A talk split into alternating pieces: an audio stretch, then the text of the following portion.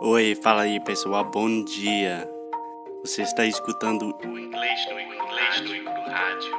I am your host, Foster Hodge. This is your daily dose of English.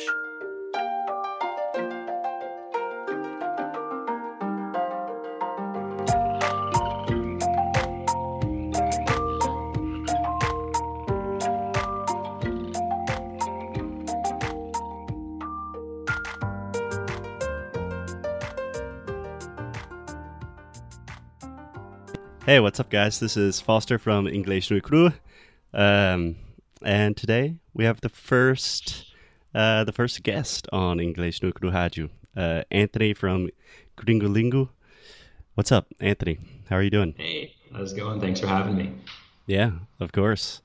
Um, so, like I said, Anthony, this is the first time I've ever interviewed someone on the podcast, so I have no idea what I'm doing. So, apologies for any stupid stuff I say.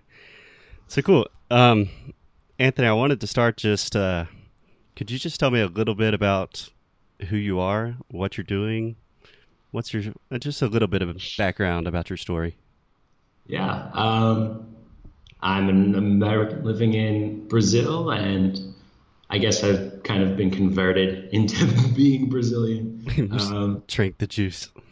Yeah. I was, I did it, I was doing, uh, studying in college. I was studying linguistics, but it ended up just being really expensive. I was also trying to join the National Guard. And then I was like, you know what? I'm such a patriot. I'm just going to quit all this and move to Brazil. and, and I actually tried to get into to school here, but um, the test was all in Portuguese, and my Portuguese was so bad I even got the English questions wrong. so I failed. Feel you. But Yeah. I ended up liking the country so much that I came back and uh, lived here, and I've been back and forth. I've gotten like deported once, kind of, but Yeah, me too. Got- Really? Yeah. Yeah, I had like I tried to extend my visa, you know, where you have to go to the federal police and get an extra 90 days. Mhm. So I went and the federal police guy was like, "No, dude, it's the like it was in January." So he's like, "You're 180 days renewed or something like that."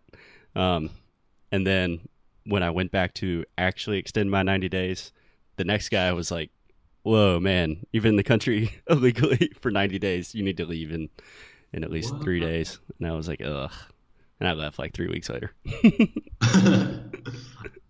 yeah, that, that, but I got my my six months total, and then I just stayed. I didn't go to the federal police or anything.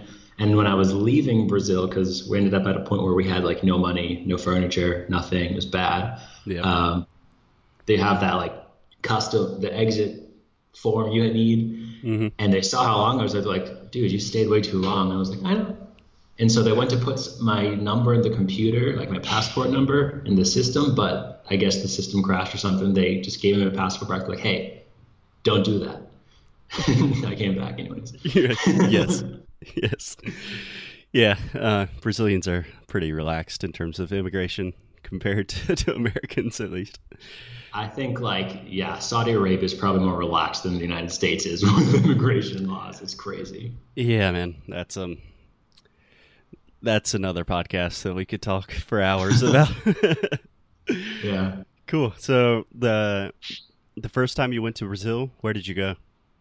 I came here to Sao Paulo and yeah, just the Sao Paulo area. Um, I stayed in, where was it? There's like apparently two centers here. There's like the older one, which has Paulista, and then there's, I was near like Liberdade, and it was Yeah. honestly probably not the best place to get your first impression of Brazil, but I loved it. I'm the kind of person who finds magic in everything. So there was like, even if there's trash on the ground, I'm like, oh, cool, Brazilian trash or like graffiti, cool. Like Yeah. anywhere I go, I'm like that. So, I'm the same way, man. So the trash is so much different here. It's beautiful. yeah. Yeah. Um, yeah, that's a cool part of town, man. Liberdade, the Centro in São Paulo is really cool.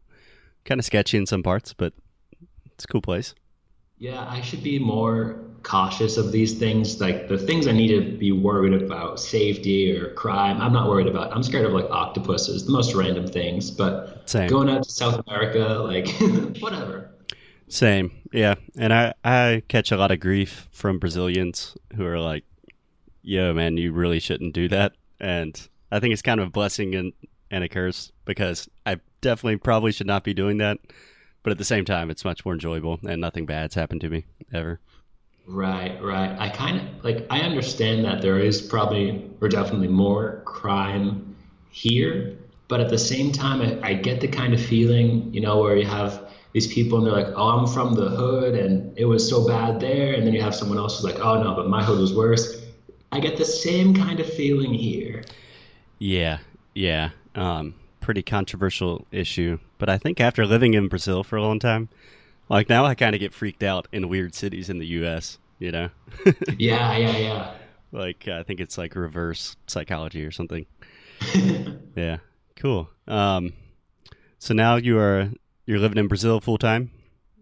Yep, I still don't have my um, permanent visa. I'm still on a tourist visa, but that's because there's uh, some sort of immigration reform, and now instead of having different kinds of like marriage or civil union or family, it's just all considered family union visa, and uh-huh. um, I'm kind of stuck here until I get that fixed because I can't leave and go back. But yeah. Uh, there are worse places to be stuck.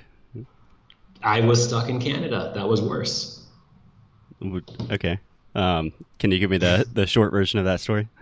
I yeah, when I was coming to visit the city for the first time, I bought my tickets from for the also the first time from someone else who said they were part of a travel agency. Uh, and I brought people's bags with me, and these same people were the ones who recommended this guy. So they weren't trying to scam me or anything.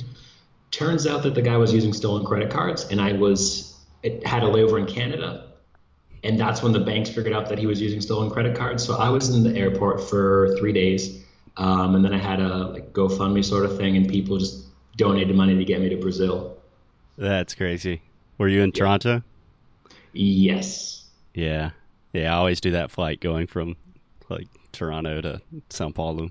Does make sense. That's crazy, man. That's crazy. Um, yeah, well, I'm glad you're not stuck in the airport. At least you're in a house in a city and you can work and stuff. Yeah. Cool. So, Anthony, in general, um, we try to make this show about learning English, helping Brazilians learn some real some real English. So, um, you're an English teacher. Uh, mm-hmm. How long have you been? How long have you been teaching English, and how'd you get started? Um, I'd say maybe three years I've been teaching English, um, or less, maybe two and a half. Mm-hmm. But uh, when I was living in Sao Paulo the first time, I was living in Barueri, which is like greater Sao Paulo. Yeah. And honestly, I just had nothing to do. So I found some jobs on Craigslist because that's like the Mercado Livre of Americans in Brazil is going on Craigslist. Exactly. Did the same thing. And I got this one job in like the headquarters of Walmart, which was just awful. They said I was going to have so many more hours than I did.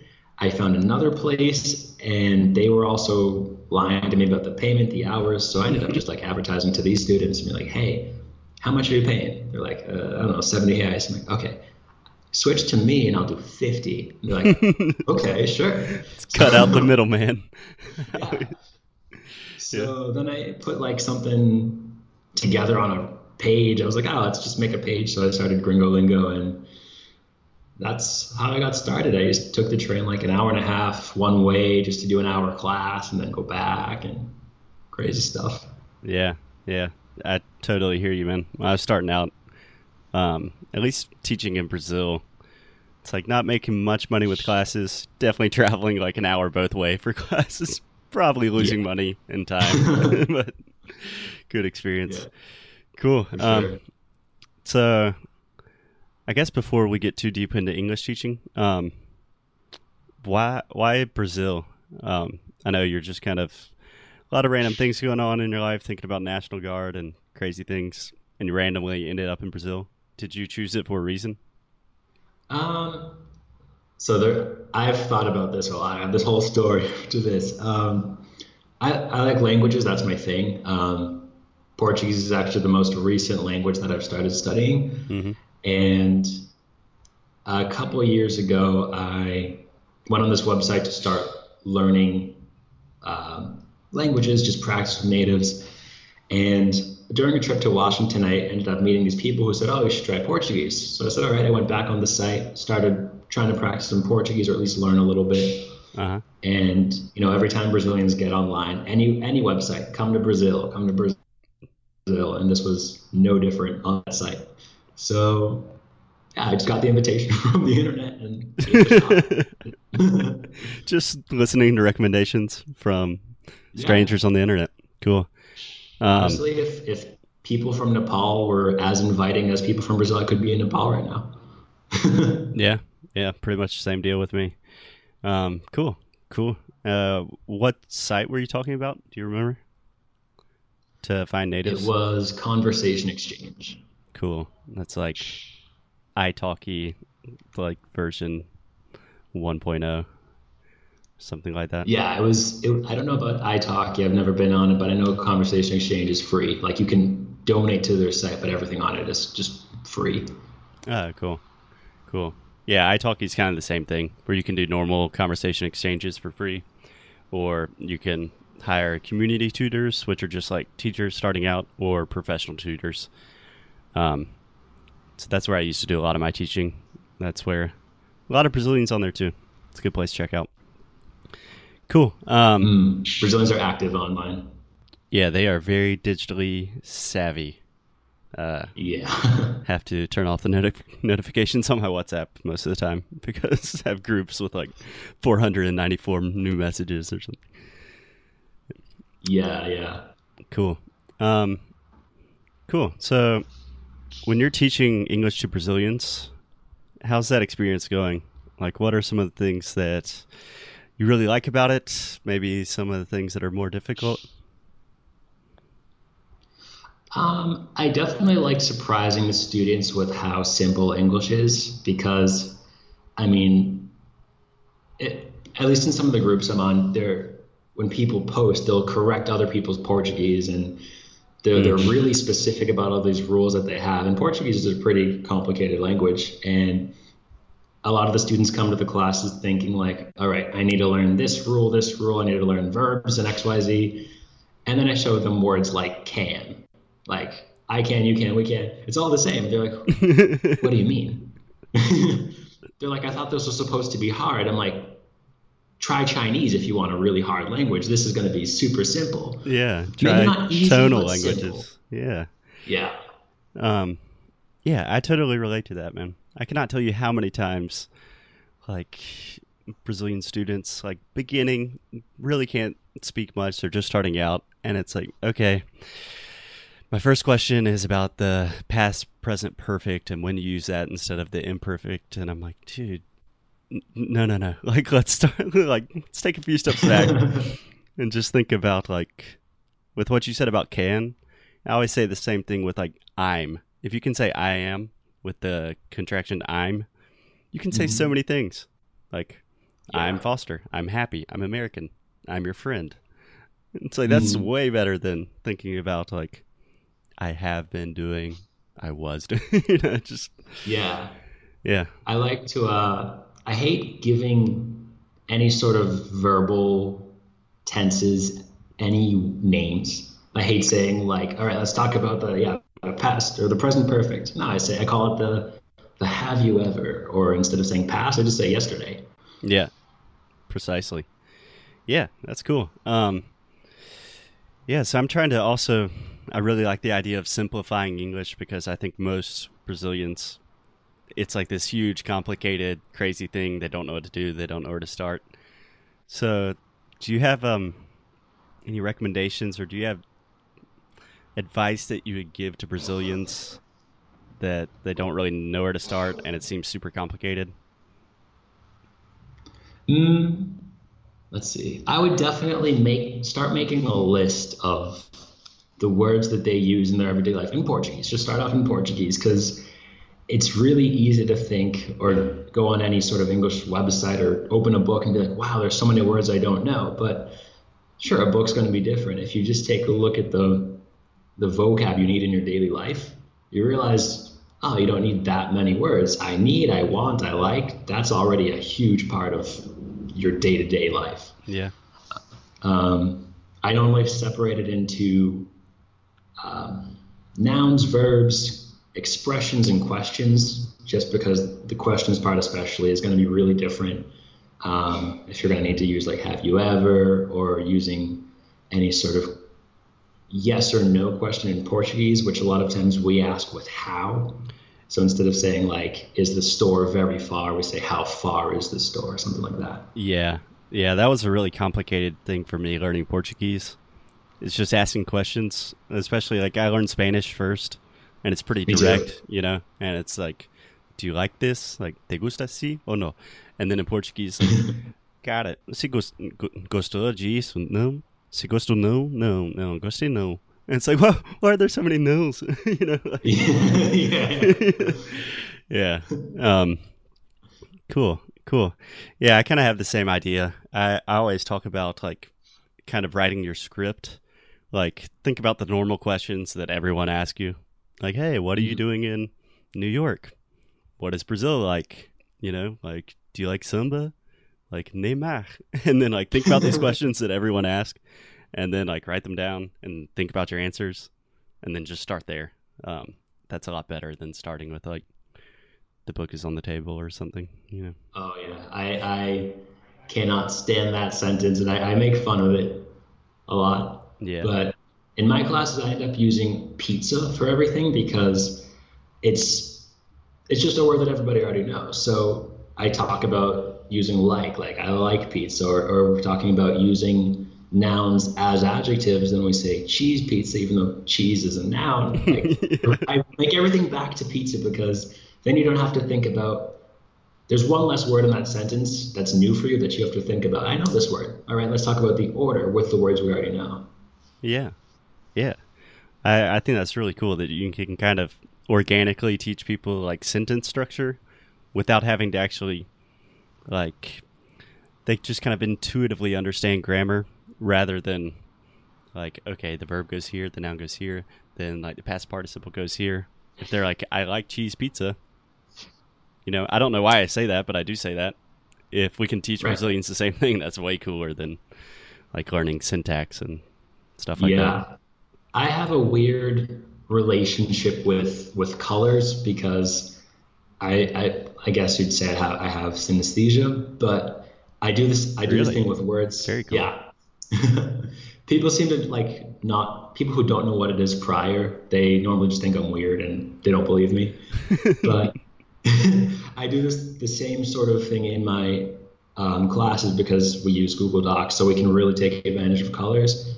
I make all the nouns normally in a sentence from translating green, all the verbs, those are going to be blue, and just a couple things so we can look at the colors and see how they correspond to the order instead of thinking like look at all these crazy words. But if we see the colors, then we can associate the order. Even if you just squint your eyes, you can see the difference without seeing the words. Yeah, yeah.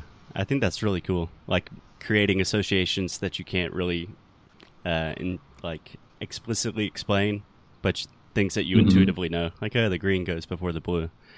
That's awesome. Yeah. Cool.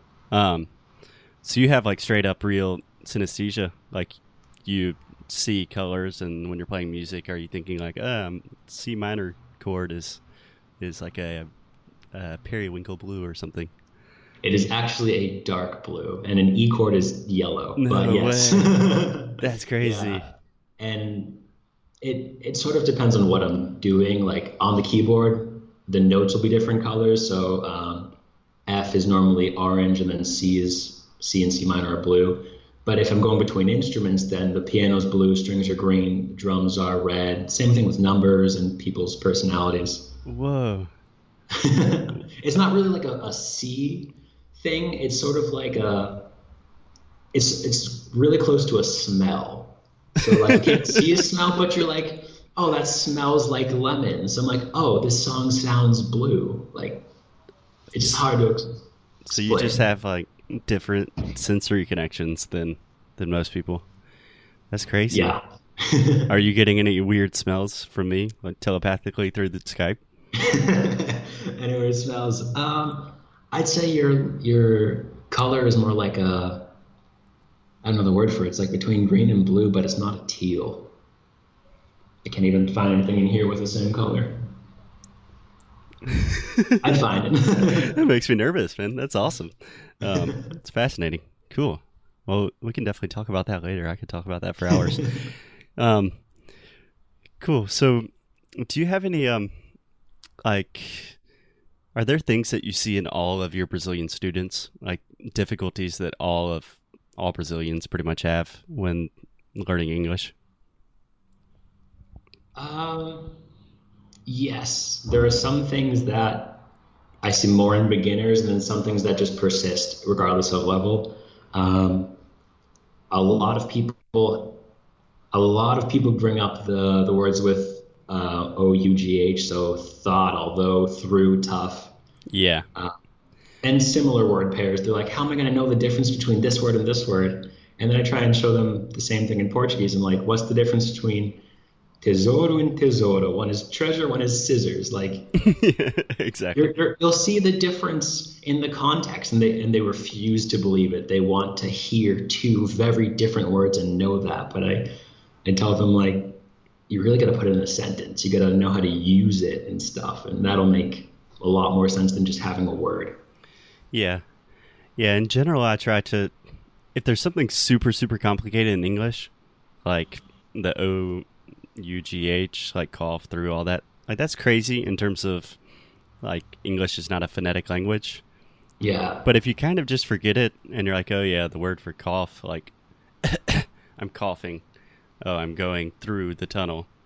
Like that's pretty simple, you know. Mm-hmm. um so in general, I recommend just like if something's complicated, just don't think about it, and you'll probably get it. Exactly. Just ex- accept it for what it is. Like um, even in Portuguese, I tell the people, I'm like, all right, so eu vou, eu, and so the past tense would be eu ve, and they're like, no, eu fui. I'm like, why? Like that's just the way it is. I'm like, okay, so yeah. this logic you have, apply that to English. Don't ask why. I don't know why. You won't know why. We don't know why. So just accept it for what it is. yeah, that's the way it is. That's just that's the way that's the way I say it. So you should say it too. Yeah, I hate sounding harsh, but I feel like as as teachers, there's there's certain lines we have to draw before the student gets too confused. Like, um, someone asks why the sky is blue. Oh, it's because you know the light gets reflected by the oxygen molecules. Blah blah blah. Okay, why? All right, so that's where I'm going to draw the line. Like, I don't know.